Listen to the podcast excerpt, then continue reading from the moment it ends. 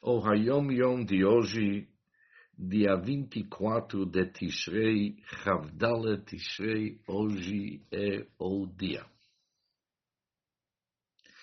Para entender o Hayom Yom de hoje, o Hayom Yom foi escrito como calendário, começando na data Yutet Kislev, no ano 1943 até Yutet Kislev de 1944. Naquele ano,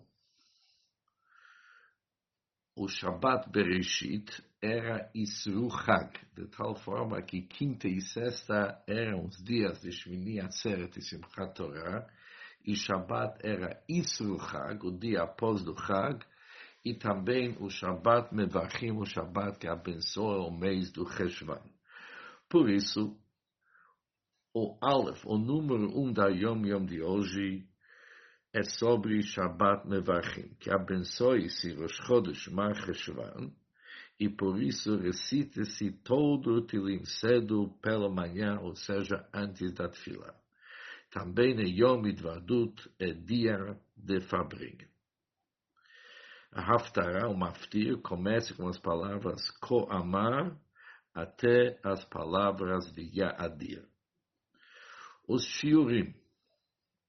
Deve-se estudar Humash Bereshit, toda Parashá em Pirush junto com a explicação do Rashi.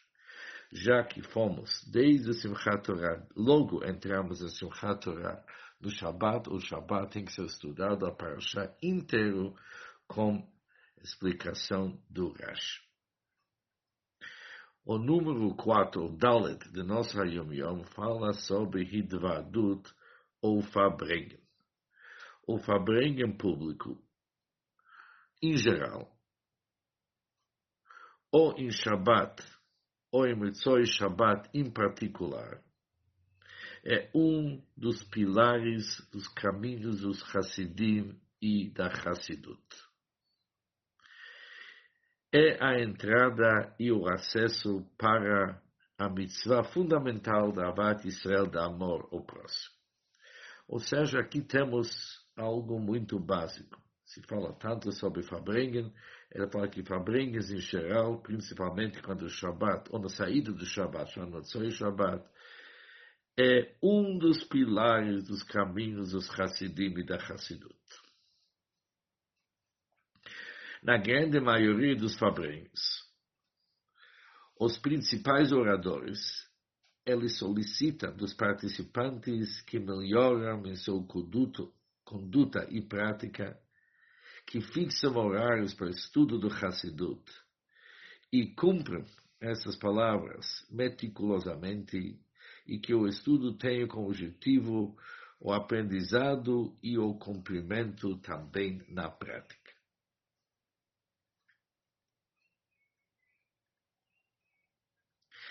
Ele continua nos explicando como que devem ser os fabrengues. A ideia geral é um método, e o método de aplicar a Tochacha, que é admoestação, está bem explicado no Mamar, no discurso do Friedrich Rebbe, começando com as palavras de Imruach HaMoshe. É aconselhável que todo Hassid estude esse Mamar detalhadamente e com sinceridade sobre a aplicação a si próprio. Porém, se é necessário dar uma administração durante o fabrengue, isso pode ser feito somente sobre em assuntos e de uma maneira que não se envergonha o próximo. Como sempre explicado desde os tempos antigos, que cada um, que um realmente chamou a atenção de seu amigo, mas isso foi feito com amor e profundo carinho, e jamais com a intenção de envergonhar alguém ou até envergonhar sem intenção. A pessoa tem que se cuidar que jamais, quando chama a atenção de alguém, isso tem albanat panim envergonhar alguém. A palavra albanat panim traduzindo isso literalmente deixar outra pessoa sem cor, branco, pálido. Quando se mergulha alguém, ele perde a cor. Por isso, Aqui aprendemos o Seder Hidvadut, a ordem do Fabrengue. Explicando esse Hayom Yom um pouco, o Rebbe uma vez explicou como que era a sua decisão sobre o Maftir de Parshat Bereshit. Ele contou o seguinte, que no ano 1935, seu sogro Friedrich Rebbe estava em Varsóvia. Diz o Rebbe, eu também estava presente durante todo o mês do Tishrei. E eu anotei vários costumes daquele tempo. Naquele Shabbat Bereshit, meu sogro Rebbe me relatou qual que é a ordem dos Haftarot, que tem certos Haftarot que existem costumes diferentes. E naquela ocasião, o Friedrich Rebbe, o sogro nosso, falou para o Rebbe que há uma diferença entre um ano que é o chamado Shana Pshuta para um ano que tem um mês a dar a mais, chamado Shana Meubert. Que quando um ano simples, terminamos com Yagdil Torah Yadir, o Shana Meubert, que tem um ano, que é um ano que tem um Adar a mais, se termina com as palavras. Mas, entretanto, quando o Rebbe publicou Sidur Torah Or, no ano 1941, seu sogro estava descansando na cidade do Morristown. E o Rebbe teve uma oportunidade para averiguar vários costumes. E naquele tempo, o Friedrich o sogro do Rebbe, falou para o Rebbe para terminar o Maftir sempre com as palavras de Agdil Torah Viadir. Mas o Rebbe perguntou para seu sogro, eu ouvi do senhor, ouvi do Friedrich que há uma diferença entre anos. E o Rebbe respondeu para o Friedrich o sogro do Rebbe respondeu para ele, isso não é um costume para todos. Dali eu deduzi dois assuntos. Sempre devemos terminar Yagdil Torah Viadir, mas mesmo assim existem aqueles que não ano meuberet, um ano de 13 meses, devemos realmente terminar com Acharei Loia. Falando sobre o Fabreg, é interessante que esse Hayom Yom, o nosso Rebbe montou de três cartas diferentes do seu sogro Friedrich Rebbe. Falando sobre a importância do Idvadu do Fabreg.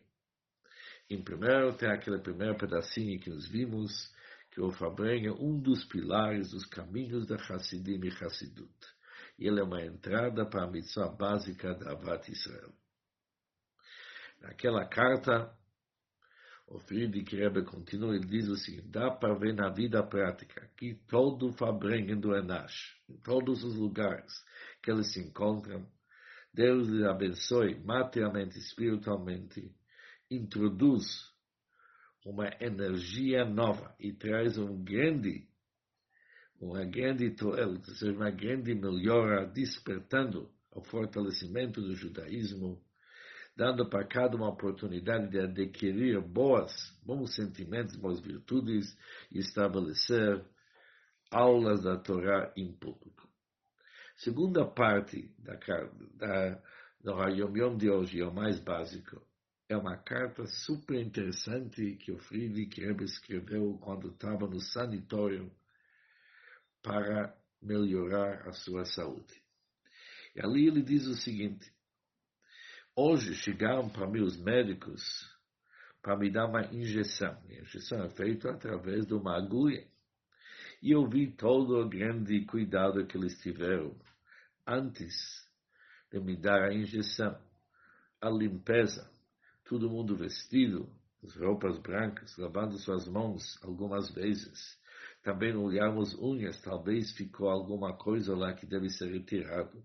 E depois jogaram álcool e vários outros produtos que eles removem qualquer tipo de sujeira. E quando terminaram, eles começaram a lavar meus pés com álcool forte e com vários outros produtos que tiram qualquer sujeira. E eu perguntei para os médicos, dizer, por que que eu estou lavando os pés? Eu antes lavei meus pés e eu sou limpo. Me responderam que antes de usar uma agulha na carne viva de uma pessoa, tem que se cuidar com todos os cuidados para tirar qualquer tipo de pó. Porque se entra pó, não somente que o remédio não vai funcionar, a injeção não vai resolver, mas isso pode trazer grandes doenças. E o Friedrich continua e diz o seguinte, o fabrengen do Enash é que nem uma injeção, onde se usa uma agulha. Porque na maioria, que vem as palavras do nosso Yom Yom, na maioria dos fabrengens, aqueles que são os principais oradores, eles exigem dos congregantes para eles melhorar seus caminhos, para estabelecer horas de estudo de Hassidut e para estudar de tal forma que se estuda e se cumpre. E apesar que essas exigências, essa cobrança, isso vem do amor profundo, mas às vezes tem que dar tipo de uma pica como de uma agulha que injeta o remédio dentro da pessoa. Por isso tem que se cuidar que aquela agulha seja totalmente limpa e tem que lavar bem no lugar onde que vai fazer aquele entrada da agulha para não ter nenhum tipo de pó. Porque isso é um perigo, sacanat nefashot, perigo de vida espiritualmente também. Depois ele continua a terceira parte da nossa Yom, que quem estuda Mamar Ruach HaMoshel, que cada um de nós deveria estudar se amar muito bem, ele sabe como que administrar essas cobranças e essas injeções ligadas com fabrengues. Para nossos fabrengues realmente está muito sucesso e vamos aplicar tudo que nós ouvimos hoje, Mitoch Avat Israel, respeito para o próximo e do amor para o próximo. Um bom dia para todos e muito simcha.